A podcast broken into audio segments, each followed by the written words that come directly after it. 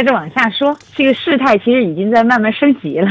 接下来我们就看到漫长一段，我们可以把它叫做暴力沟通，进入了情绪发泄阶段。我已经给你讲的清清楚楚了，为什么不能继续呢？你这是等等这些哈，就是他自己也察觉到了，但察觉了不等于能改变，因为这个时候对方已经不是个人了。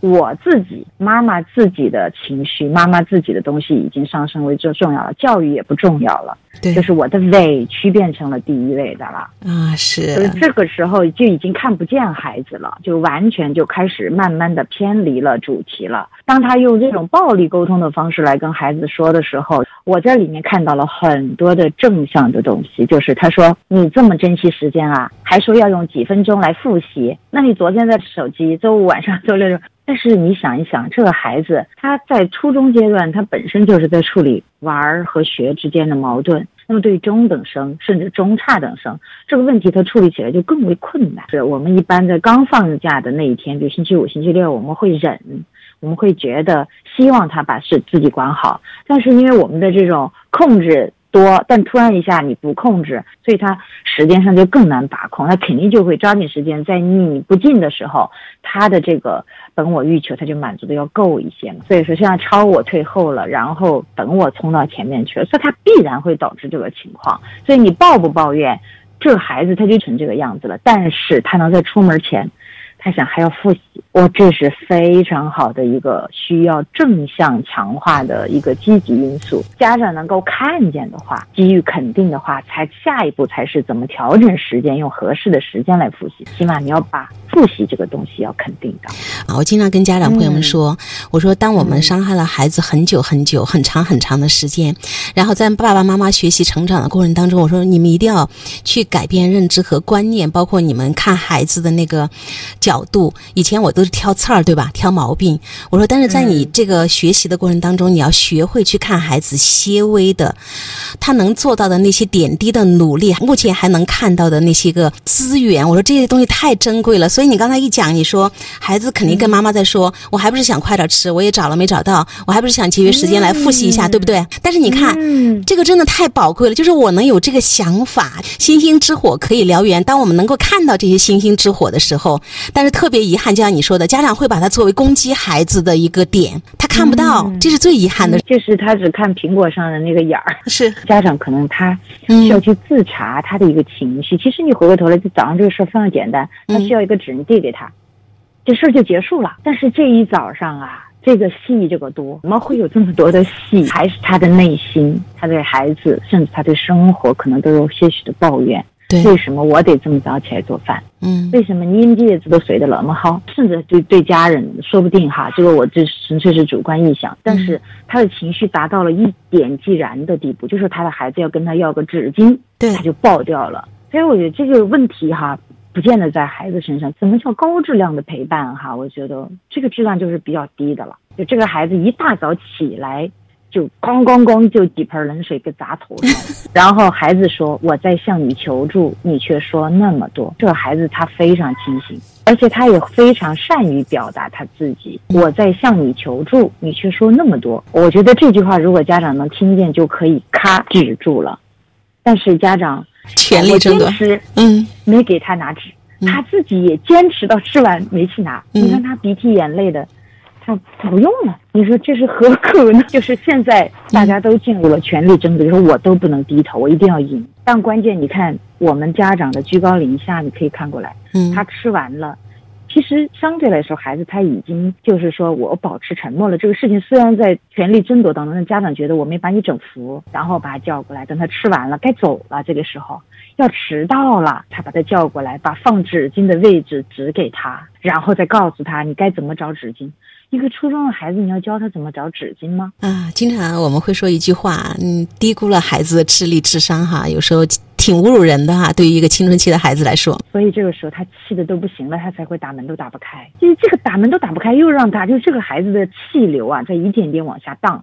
其实他端上那碗面的时候，他是高声的，就是哇，我妈好爱我，我最爱吃的面。然后从拿纸开始，就当当当，就一脚一脚踩到最底下，到连个门他自己都开不了。关键是不仅门开不了，然后又忘了带钥匙，就是他发现他自己什么都没做好。如果电梯来了，他在抱怨的话，我觉得他是在挣扎，已经不是抱怨。其实孩子一直在隐忍，在这个权力斗争当中，虽然他坚持没有去拿纸巾，但是面对妈妈的这种呃暴雨，对孩子就说了一句：“我在向你求助，你却那么多话。”真的就是点到为止，孩子就是真的那么善良，你不觉得吗？对呀，所以我觉得这个家长一定要好好的去就是处理一下他自己的一些问题哈，就是他听什么，我感觉就从头到尾就是抱怨，他很容易把别人的信息忽略掉。但是感受到对方的攻击性，初中小孩儿的所有的情绪，就是所有的这种苦哈，这种求助都看不见了。因为妈妈现在也很弱，其实很需要抱一抱，很需要被温暖到，很需要被看见，没有人看见。然后他的孩子也是那种状态，所以他也看不见。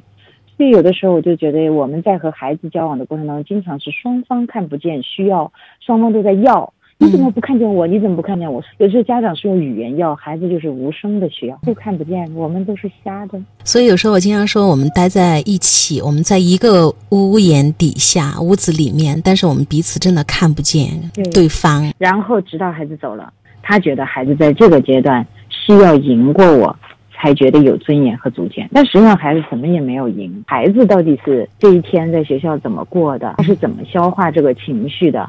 我们就不得而知，所以有些学生，他可能比较叛逆，或者说他不太喜欢去学校，或者他不爱学习，或者他不和我们沟通。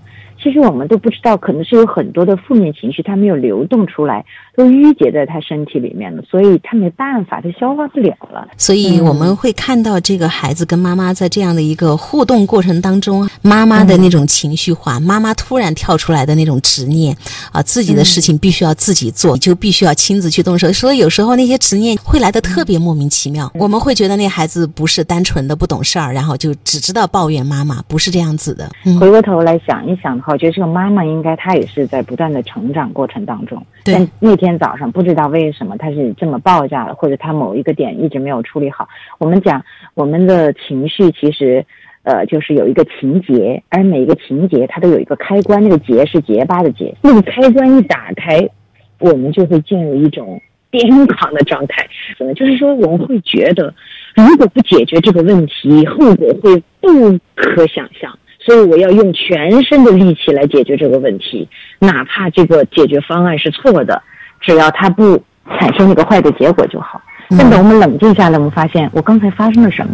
我为什么疯掉了？我们不知道。荣格称为情节。像我儿子，就是问过我，就是妈妈，为什么你对我打游戏容易爆掉？我说可能是因为你爸爸给我造成创伤了。就是爸爸的打游戏会让我想着，你要是打游戏，你会不会也会像爸爸一样去打游戏？然后就是游戏的时候会冷落你是吗？会呀，因为你会耽误工作呀，你会影响情感等等一波多的事情。然后你就会觉得，如果孩子也这个样子，是不是都不好？所以就会在他一启动这个的时候，你的。开关啪的就打开，然后你就跳起来把它摁住。实际上后来他听完我说这个之后，从此以后我们两个在这个问题上就解决了，就再也没跳起来过。就是你这样子真诚的去跟孩子表达为什么我会爆掉，孩子就理解了是吗？他就不在你面前玩游戏了吗？他玩啊，就是因为从此以后我就知道他是他呀，爸爸玩是爸爸玩，他玩是他玩，你不会不一样，你不会投射就把搅在一起，然后那个开关就被打开哈。就这个开关。被发现、被察觉，其实就是被解决的开始。他就可以坦然的在我面前打游戏了，我就可以坦然的看他打游戏了。而我恰恰发现他打游戏是有节制的，这个事情他不就很简单了吗？就是两个人不是一个人，但有的时候我们确实会投射。对，就是我们经常说那些创伤啊就被唤醒。是的，所以有的时候不是那个孩子很气人。而是可能我们有一些点没有被修复，所以孩子让我们想的太多了。